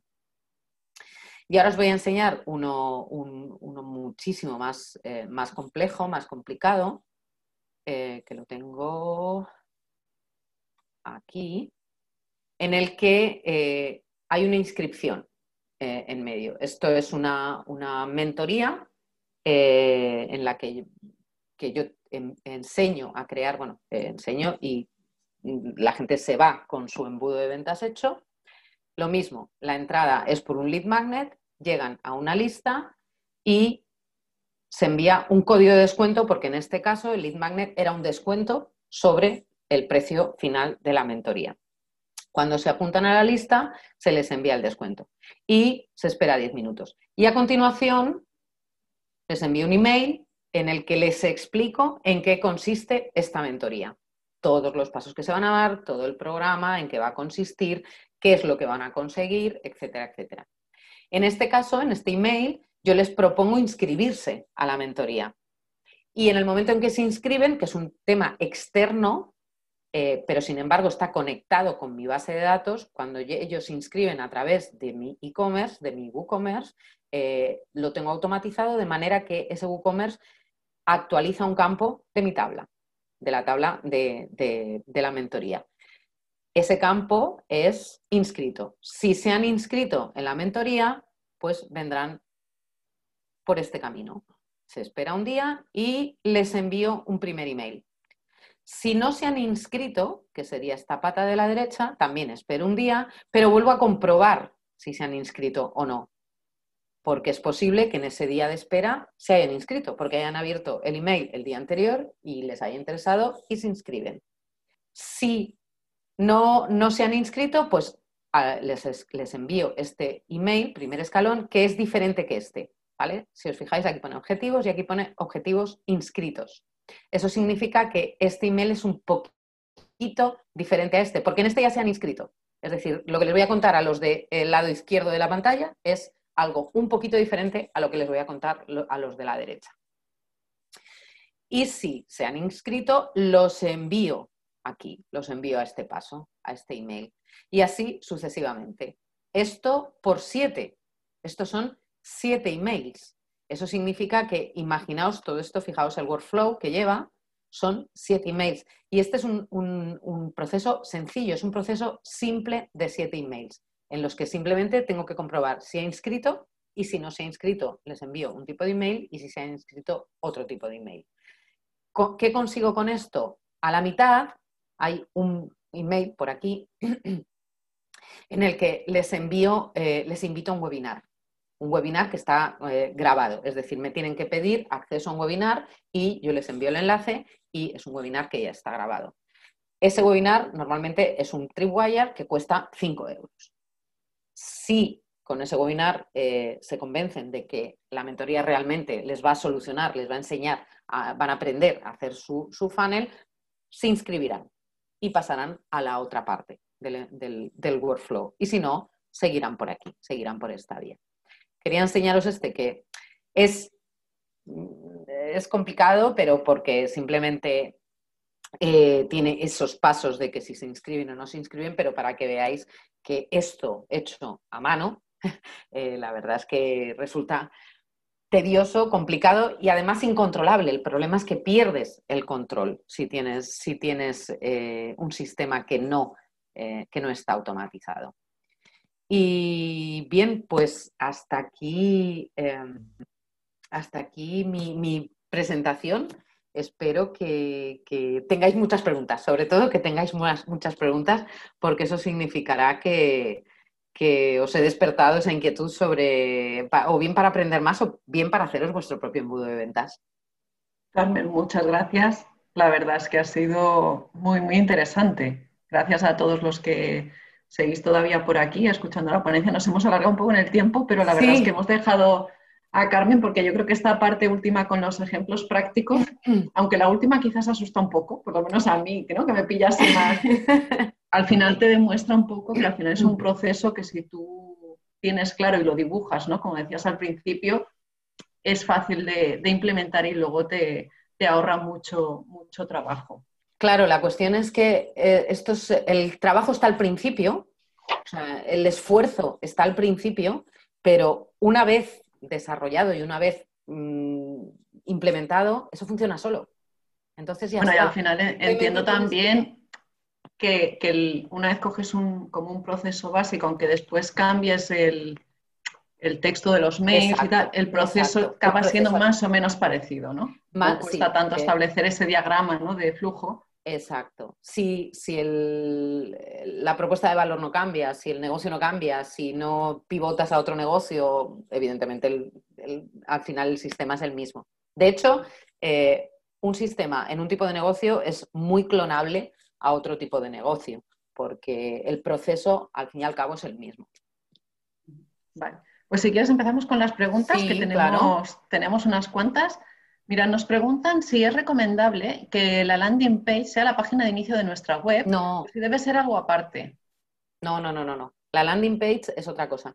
En la página de inicio, lo que sí debes de tener, en la página de inicio, sí o sí, os recomiendo que ya a las 19.30 de aquí, de España, eh, penséis ya el lead magnet y que la captación esté en la página de inicio. Es decir, en la página de inicio sí que tiene que estar eh, ese lead magnet. Tenéis que mostrar los beneficios de ese lead magnet para que os den su email. Eso sí tendría que estar en la página de inicio. Pero la landing page de, captación no, la landing page no está ni el, es, una página aparte que ni siquiera está en el menú. Es una landing eh, completamente independiente, básica, sencilla y lo que os decía, muy enfocada, muy enfocada, muy estratégica, para que el que llegue ahí no se pueda ir sin dejar sus datos. Exacto.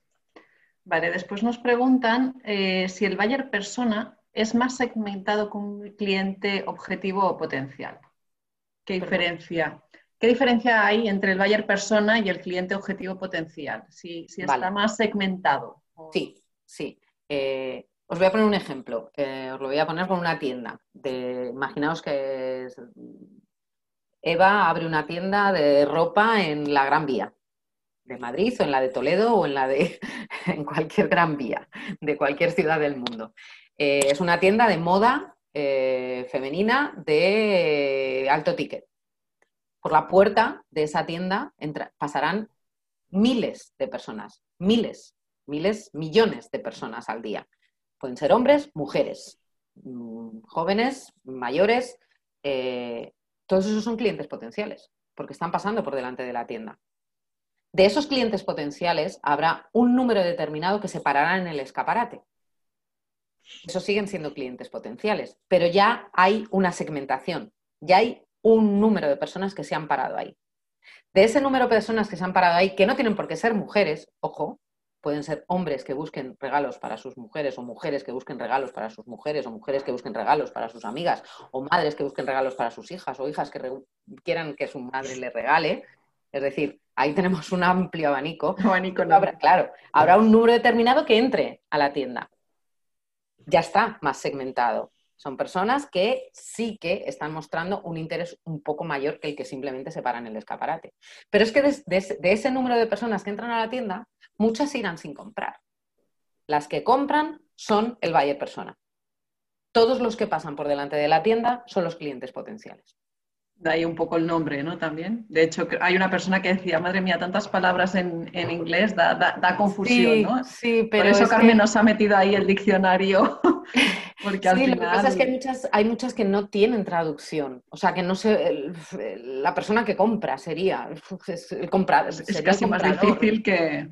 Sí, sí, sí, sí. sí, Vale, entonces, vamos con el Tripwire. Dicen que si ofreces un Tripwire a un precio muy bajo, ¿no es posible que luego el cliente no te compre al precio habitual?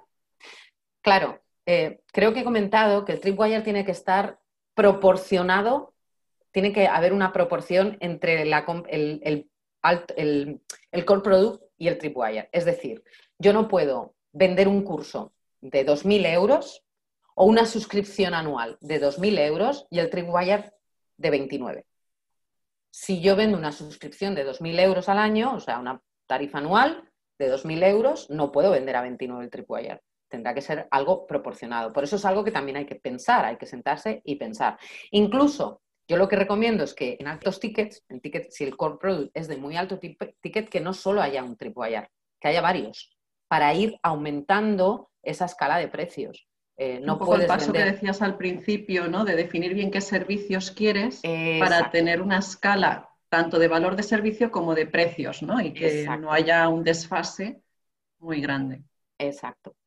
Y bueno, insisto que no tiene por qué haber solo uno, ¿eh? Puede haber varios. En la cadena del embudo puede haber varios. Vale. Volvemos a las encuestas con esto de recabar información. Dice, ¿cuáles serían las preguntas que no pueden faltar? En las encuestas, bueno, pues hay una fundamental. Además, yo recomiendo que las encuestas sean eh, eh, casi cerradas. Bueno, eh, de, todas formas depende del objetivo. Si el objetivo es conocer a nuestro cliente, deberíamos hacer varias encuestas a lo largo del año, porque en, una encuesta no puedes preguntarle a tu cliente en la primera encuesta no me puedes preguntar ¿a qué le tienes miedo? Por ejemplo. ¿no? Pero sería una pregunta muy interesante que nos descubriría muchísimas cosas sobre nuestro cliente. Entonces eso hay que darle una vuelta y ser un poco creativo y preguntárselo de otra manera. Preguntas que no pueden faltar. ¿Qué es lo que eh, y además insisto en que lo suyo sería preguntas cerradas o de valoración, es decir, que no se queden en preguntas abiertas porque si no son muy difíciles de tabular y a la gente le cuesta mucho expresarse cuando tiene, cuando tiene una pregunta abierta.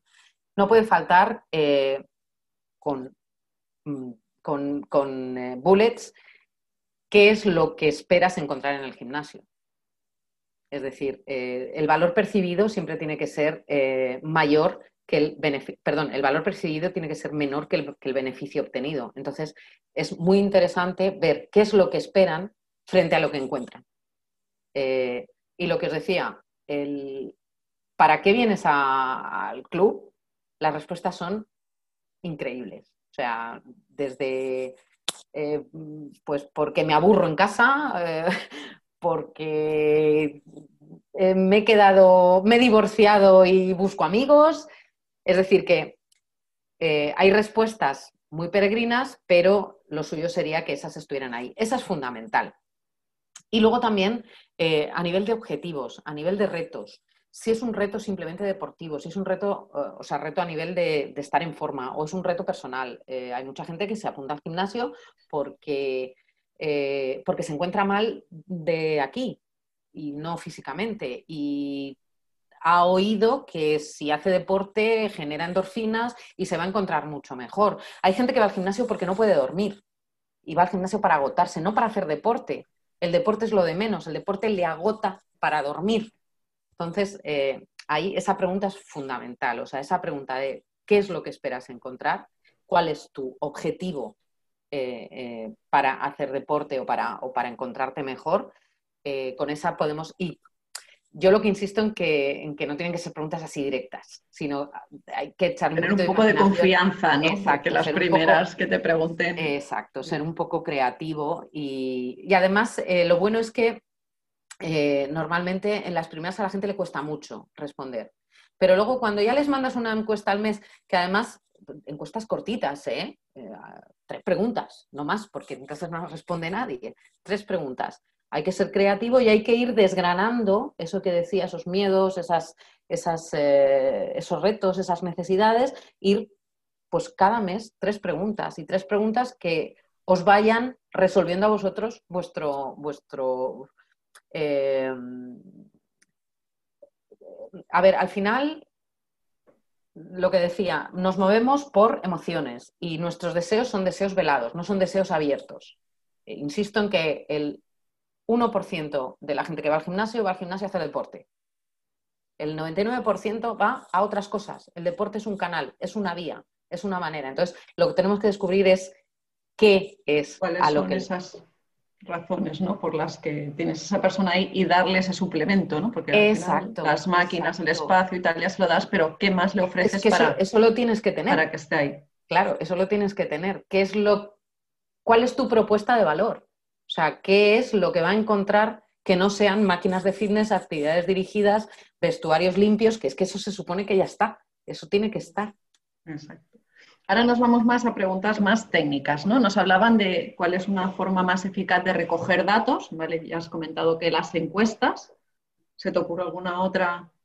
Eh, una manera de recoger datos podría ser, por ejemplo, eh, organizar webinars tematizados es una manera de recoger datos muy interesante. Porque si tú invitas a un webinar tematizado, por ejemplo, de espalda, un webinar sobre espalda, y a la gente que se apunte le pides que te rellene una encuesta. Es una manera de recoger datos, porque como es algo muy tematizado y la gente que va a ir a, ese webinar ya tiene algo en la espalda, vas a saber qué es exactamente que, tiene. Por ejemplo, es una manera muy sencilla, muy fácil de recopilar eh, la fecha de nacimiento. Si tú invitas a un webinar sobre espalda sana eh, y pides la fecha de nacimiento, nadie se va a extrañar. Porque, bueno, pues, eh, y más explicando, pues que va a ser un tema estadístico o de enfoque del webinar. Porque si hay gente muy joven, pues tendrán unos problemas y si hay gente más mayor, tendrán otros problemas. Entonces, em, cualquier acción que interactúes con, los clientes es muy buen momento para, para recopilar datos. Y ahora nos preguntan qué aplicaciones o programas son más eficaces o nos aconsejas para el email marketing y la recogida de datos. Pues como os decía, mm, depende mucho eh, de la herramienta, depende muchísimo de todo ese proceso anterior. Pero bueno, yo eh, lo, voy a poner aquí en el chat, Sending Blue. Eh, es una herramienta que recomiendo porque ofrece muchísimas funcionalidades Ofrece la seguridad de que los servidores están en Europa, con lo cual cumplen la RGPD y en sus, eh, em, no es como otras que ya desde el minuto cero estás pagando 49, 59 euros al mes. Es decir, que para probar, para probar y, y desenvolverte al principio con embudos, yo recomiendo esta. Insisto en que es muy importante porque imaginaos que lo que queréis hacer es un, una automatización en la que haya un webinar permanentemente que está grabado y que eh, seguro que lo habéis visto alguna vez, que, que tiene que, que, tú eliges la hora a la que lo ves, que da igual porque el webinar está grabado, pero tú eliges a la hora que lo ves, es lo que se llama un evergreen, y el webinar está grabado y tú lo ves cuando quieres. No es un YouTube, es un webinar al que se tienen que inscribir. Bueno, pues en este caso, por ejemplo, Sendinblue podría servir, pero necesitaríamos otra herramienta aparte. Con lo cual hay, una herramienta, hay herramientas más adecuadas, es decir, si tu embudo va a estar basado en ese webinar, hay herramientas más adecuadas que ya incluyen ese servicio de webinar Evergreen que puede elegirse el momento en el que se ve. Yo recomiendo Sendinblue como herramienta sencilla, es muy espartana, quiero decir, no es muy cool, tipo eh, MailChimp o ActiveCampaign, que son así muy, mucho más cool, pero Sendinblue la verdad es que para mí, aparte el servicio técnico es eh, el servicio de soporte es mm, chapó. Eh, a veces bueno, y lo que has dicho de dónde están los servidores para recoger datos, eso es importante también tenerlo en cuenta. Para mí es fundamental. O sea, cuando la gente dice, no, es que trabajo con MailChimp o con ActiveCampaign, eh, problema. Problema porque aunque tú pidas el consentimiento expreso, por supuesto, siempre, o sea, si pedís el email consentimiento expreso, vamos. El próximo webinar va de protección de datos también en el mundo del deporte, así que trataremos todos pues estos temas, ya aprovecho para decirlo, pero, pero realmente es un tema que ahora, bueno, tú misma lo has dicho con lo de con lo de CaixaBank, que el problema que ha tenido. Vale, bueno, nos preguntan, dice, ¿qué pasa si creas un embudo y ves que no está funcionando? Ah, no pasa nada. Lo arreglas. Exacto. Lo arreglas. Puede ser, claro, tienes que ver qué es lo que no funciona. Y como digo, hay como tres fases, ¿no? ¿Qué, está, qué no funciona? ¿Llegan y se inscriben y directamente se desuscriben? Pues lo que está fallando es el lead magnet.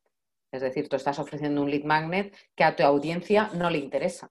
Se lo ha descargado, pero ya está. No era tu buyer persona, tampoco. ¿Qué es lo que está fallando? ahí tienes que ver dónde se desuscriben se, desuscriben en el segundo email, estás fallando ahí, tienes que revisar el segundo. Se desuscriben en el tercero, mm, estás fallando ahí. Se desuscriben en el Tripwire o no se produce ninguna compra del Tripwire, ¿qué está fallando? ¿El email? ¿El Tripwire? Claro, ahí y que no pasa nada, se cambia. Es decir, eh, hay embudos que, se, se, tardan, se tarda un año en que estén 100% mm, eh, finalizados. Y aún así, siempre hay cosas que retocar. Siempre se tiene que actualizar, ¿no? Porque al final siempre actualizas servicios, actualizas públicos, actualizas. Bueno, es que estamos en continuo cambio. Es un, el embudo es un ser vivo, no es un árbol, insisto, es un ser vivo. Bueno, un árbol es un ser vivo, pero no es un ser eh, estático, está en continuo movimiento. Eh, y, de repente se te ocurre que en medio del embudo puedes incluir una, un recurso que, que que lo has ofrecido en, otra, en otro embudo y que viene muy bien para esta gente de este embudo. Es, un ser vivo. El, embudo tiene que estar permanentemente eh, en movimiento. Eh, nos, nos, preguntaban también qué periodicidad deben tener los envíos de los mails, pero yo creo que esto lo podemos saltar porque has puesto el ejemplo práctico y has dado varias opciones. un detalle. Tiene que ser la suficiente para que tu cliente no se canse de ti, pero tampoco se olvide de ti. O sea, tenemos que ser la gota malaya, pero de manera sutil. Es decir, no dejéis pasar una semana entre email y mail porque recibimos muchísimos emails y entre email y mail se nos ha borrado lo, del anterior. Tres días, mm, tres días puede estar bien. También depende del lanzamiento. Insisto, vuelvo al séptimo escalón. Si tú vas a lanzar algo y quieres que la gente, imagínate que quieres que la gente se inscriba a un webinar, no puedes, tienes que pensar cuántos días tienen que pasar. Pero no hay que dejar pasar muchos porque se olvida, ni pocos para no ser eh, invasivo. Vale. Tenemos dos preguntas ahora de los puntos de dolor. Uno, si hay que tratarlo muy directamente y el otro, ¿qué puede pasar si tienes un exceso de touch points en, el funnel? Exceso, eh, supongo que se refiere a que haya más de siete. Bueno. La pregunta eh, es, ¿puede ser que en nuestro funnel haya exceso de touch points? A ver, yo recomiendo siete, pero lo que digo, pueden ser nueve o pueden ser cinco. También eso es un poco ensayo y error. Eh, es posible que si el producto, imaginaos que no tenéis que pasar por un tripwire para vender un servicio, pues a lo mejor con cinco emails es más que suficiente.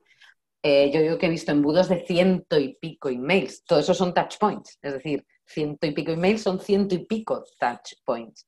Eh, con varios tripwires, con webinars en medio, es decir, que mucho o poco, todo depende, todo depende del objetivo. Claro, depende del objetivo, de la temporalización de ese objetivo y de, de, todo lo que tenga que pasar entre medias. Eh, es lo mismo que la frecuencia.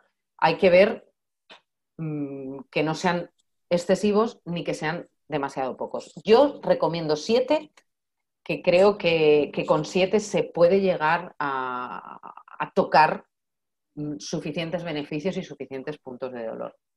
Y respecto a los puntos de dolor, eh, sí, ¿por qué no tocarlos directamente? Si, em, si una persona necesita bajar peso y le han recomendado que haga, que haga ejercicio, ¿por qué no tocarlo? De manera educada y con respeto. No significa que vayamos a, a, herir a, esa persona. Pero sí, eh, si yo estoy gorda y me han recomendado que pierda peso porque tengo las rodillas destrozadas y resulta que el único sitio donde me voy a sentir motivada para, para hacerlo es el gimnasio, ¿por qué no? ¿Por qué no tocarlo así directamente? Claro que sí. Los puntos de dolor, hay una fórmula que, viene muy bien para, tocarlos. Em, eh, sí, bueno, aquí están diciendo FA, no, en Facebook Ads, por supuesto, eh, hay cosas que están prohibidas directamente. Eh, efectivamente, están muy prohibidas. Sí, sí. Ayer estuve con un cliente que le han cancelado la cuenta en Facebook Ads porque es una empresa que se dedica precisamente a desinfectar centros deportivos y como hablaba del COVID, le han, desactivado la cuenta. Hay que tener, sí, con eso hay que, tener cuidadito, sí. Que vigilar. No, no, puedes, no puedes ser ofensivo, por supuesto, pero sí que puedes hacer preguntas sutiles eh, enfocándote al punto de dolor. Hay una fórmula que os decía que es problema, agitación, solución, que si os fijáis en los anuncios de, de Securitas, que bueno, hay mucha gente que está en contra de esos anuncios porque juegan con el miedo, pero al final nos movemos por miedo es o por amor. o sea, eh, sí, yo he dicho antes que las compras son emocionales, pero al final se resumen en dos, miedo y amor. Y Securitas eso lo hace muy bien. Hay una fórmula que es problema, agitación, solución. Si veis los anuncios de Securitas, la sigue así, de libro. Problema. Mm, ¿Qué pasa? Que está la policía en el portal. Pues que han robado en el quinto. Agitación. Mm, deberíamos poner una alarma, ¿no? Pero estamos de alquiler. Eh, bueno, pero llamadas Securitas y nos dicen que nos la trasladan cuando nos movamos. Problema, agitación, solución. O sea, en punto de dolor, han tocado. Agitación, estoy en un piso de alquiler, ¿cómo voy a poner una alarma? ¿Voy a gastar el dinero? Solución, no te preocupes que, te la llevamos. Es decir, que con esa fórmula, eh, de lo que se trata con los puntos de dolor es que a esa persona que estás hablando, esa persona que has definido, tu buyer persona, sienta que le estás hablando a él o a ella. Eso es de lo que se trata. O sea, el punto de dolor es eh, como, si como si estuvieras hablando con un amigo en persona. Eh, dirígete a esa persona preguntándole por su punto de dolor o haciéndoselo ver simplemente. O sea, con preguntas o con... Las preguntas son muy, son muy interesantes para esto. Pero también pueden ser afirmaciones. Afirmaciones, evidentemente, insisto, desde el respeto y desde sin, sin dientes, por supuesto. Dice, nos preguntan también qué método puedes utilizar para identificar la saturación de información con un potencial comprador. Eh, mm, ahí os voy a hacer una. Eh, os pregunto yo a vosotros, cuando, cuando os llegan emails, eh, ¿qué emails leéis? Hay un punto súper importante en el email que hace que tú lo leas o no. El asunto. El asunto es el que hace que tus emails se abran. Es una estrategia en sí misma. Los asuntos de los emails son una estrategia en sí misma. Ojo, yo, el asunto puede ser mm, fantástico y hacerme abrir el email y luego el contenido no interesarme para nada. Con lo cual puede que abra un segundo email con un asunto atrayente, pero si el contenido no me interesa, el tercer email, chao, ya me, me desuscrito. Con lo cual, primer punto, los asuntos. El asunto tiene que ser eh, súper estratégico. Y segundo, el contenido, por supuesto. Eh, eh, un copy en condiciones, un, insisto, hablar de beneficios, hablar, que la persona que lee el email se sienta identificada con lo que le estás contando y que realmente empiece a ver que, sí que tiene la, tienes la solución a sus problemas. Por eso digo que los de ofertas y promociones, mm, vosotros mismos, por vosotros mismos, seguramente si os ponéis como consumidores, eh, no abriréis los, salvo que te llegue un email en un momento determinado que necesites cambiar el control, el colchón y te llegue un email de colchones, pues a lo mejor sí lo abres, pero si no, no abres, no abrimos eh, emails de ofertas y promociones. Bueno, al final ver si están interesados o no es lo que tú decías en los análisis de dónde está fallando, ¿no? Dónde se dan de baja, dónde tal. Ahí es donde puedes hacer un poco el análisis ¿no? de, la, actuación y de lo que la gente te está recepcionando. Comenta, no veo el nombre, pero comenta storytelling. Es, eh, storytelling. Eh, estamos enganchados a las historias. porque eh, ah, Samu Cortajena. Ok.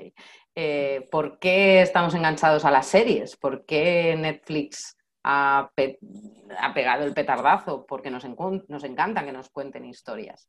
Entonces, evidentemente, dentro de esos emails tiene que haber un storytelling de la empresa, del servicio, de los clientes, etcétera, etcétera. O sea que sí, sí, efectivamente.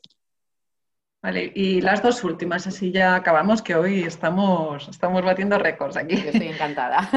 Eh, nos pregunta Samuel, eh, dice, entonces, ¿habría que crear tres landing? La primera para recoger los datos, la segunda para el Tripwire y la tercera para el Core oh, sí, el, el core Product. sí, Sí, en este embudo básico sí, pero bueno, piensa que una landing es lo que digo. La landing es una página súper limpia, súper sencilla, tiene una captación. bueno, de hecho, eh, estoy diciendo que hay que crear tres, no. Eh, habrá que crear una de captación de, datos, pero luego las otras pueden ir directamente, si tienes e-commerce, pueden ir directamente a, la compra. Allí. Exacto. Porque tú en el email lo que le vas a enviar en el momento de ofrecer el Tripwire es el enlace al, producto en tu e-commerce o al producto o a la llamada o a lo que sea que vaya a, en el punto ese donde se vaya a producir la compra. En realidad, landing eh, sería la de captación, la, Squid Page. Las, eh, puedes ofrecer otras, o sea, la, landing de venta sería una landing ya de e-commerce, que depende también del e-commerce, de lo que vayas a ofrecer, como decía, el cross-selling y el upselling, hay e-commerce que lo permiten dentro de la propia landing de venta y otras que, no, que tienes que hacer una landing tú para llevarle a otro punto, etcétera, etcétera. Por eso digo que las herramientas hay que elegirlas casi al final, cuando ya tengamos todo esto decidido. Vale. Y queda una pregunta que no sé si acabo de entender muy bien la segunda parte, si está la persona y quiere explicarlo un poco mejor, pero nos dice, dice, entiendo que este sistema es para negocios en redes sociales yo aquí ya sé decir que, no, que ya has explicado que no es, ¿vale? Pero luego sigue a ver si tú entiendes por dónde va. Dice, materializar a los clientes en tu centro, después de hacer este trabajo, sería parte de otro webinar. El cliente necesita ver valor en desplazarse allí y qué tan cómodo le resulta. Digo que las redes captan ampliamente, pero in situ la gente se reduce. Claro, es el embudo, es el porcentaje de conversión. Pero, eh, como decía al principio, tus seguidores en redes sociales no te pertenecen. Los lectores de tu blog no te pertenecen. Eh, los, si tenéis un canal de vídeo de YouTube o de Vimeo o de podcast o de cualquier otro tipo de, medio de comunicación, no te pertenecen. Mucho menos, mucho menos te pertenecen si haces anuncios en prensa o en radio o en televisión o en flyers. No te pertenecen. O sea, tú has hecho una, una comunicación unidireccional. Pero eh, lo que hay que conseguir es que esa comunicación tenga un retorno. Y ese retorno es un email. Y para que te den un email, tienes que ofrecer un lead magnet. Es la ley de la reciprocidad. Ellos te van a dar si tú les das. Claro, las redes sociales te ven miles de personas, millones de seguidores. De hecho, eh, no os lo he enseñado, pero eh, yo tengo un Excel donde, dependiendo del objetivo, eh, digo, o sea, sé cuánta gente me tiene que ver. Para conseguir 12, 12 ventas necesito que me vean 120.000 personas. Claro, evidentemente, si no tengo redes sociales no me van a ver. Si no acudo a networkings o a, otro tipo de eventos no me van a ver. Por supuesto que el objetivo, el público está en las redes sociales y está en, en SEO cuando buscan y aparece tu blog. Pero tienes que tener esa estrategia para que toda esa gente que llega a ti entre en tu embudo, entre en tu, entre en tu embudo eh, de emails, en tu embudo automatizado. Y con tu embudo lo que tienes que conseguir es que vayan a tu centro. Claro, eh, de eso se trata. Eh, aparte, evidentemente, aquí habéis dicho que hay gente de, México, de Perú, de, no sé por qué no tengo la lista, pero no tiene mucho sentido que tú tengas un Instagram, que tengas clientes de, Perú y que tu gimnasio esté en México. Bueno, sí, tiene sentido porque te, a nivel de marca, pero en realidad no van a ser clientes potenciales, no van a ser buyer persona, salvo que alguien viaje de Perú a México y lo, te tenga aquí y diga, bueno, pues voy a hacer una sesión allí. Pero en realidad. O que estés adaptando el servicio, ¿no? Porque con todo el problema que hay ahora del cierre de centros ah, deportivos y tal, que empiezan a haber clases online y empiezas a ofrecer otro tipo de servicios, pero entonces ya te enfocarías, o sea, tendrías como dos servicios distintos. Exacto, una cosa, yo estoy hablando de llevar gente al club, es como una tienda física, yo eh, puede haber una tienda online, que ya está, no hace falta más, o sea, es la tienda online, pero si hay una tienda física, tienes que, tu lead magnet, o sea, tu embudo tiene que estar enfocado a llevar gente a la tienda, por supuesto, por supuesto. En el caso de los centros deportivos es muy fácil hacer este embudo online porque la compra puede ser online, porque estás comprando algo eh, intangible, estás comprando un servicio. En una tienda tienes que llevarlo a la tienda físicamente. Si tu centro tiene es un centro de pádel y vende raquetas y quieres vender raquetas, tendrán que ir a comprar la raqueta. Bueno, te la puedes enviar, también puede ser online, lógicamente, pero es que es la, es la conversión, o sea, te van a ver miles de personas y te van a comprar un 3%, un 3% de los que te ven, pero tienes que tener el control sobre ese 3%. Te pueden ver millones de personas y no sabes ni cuándo te han visto, ni cómo, ni qué les interesa, ni, ni si les interesas.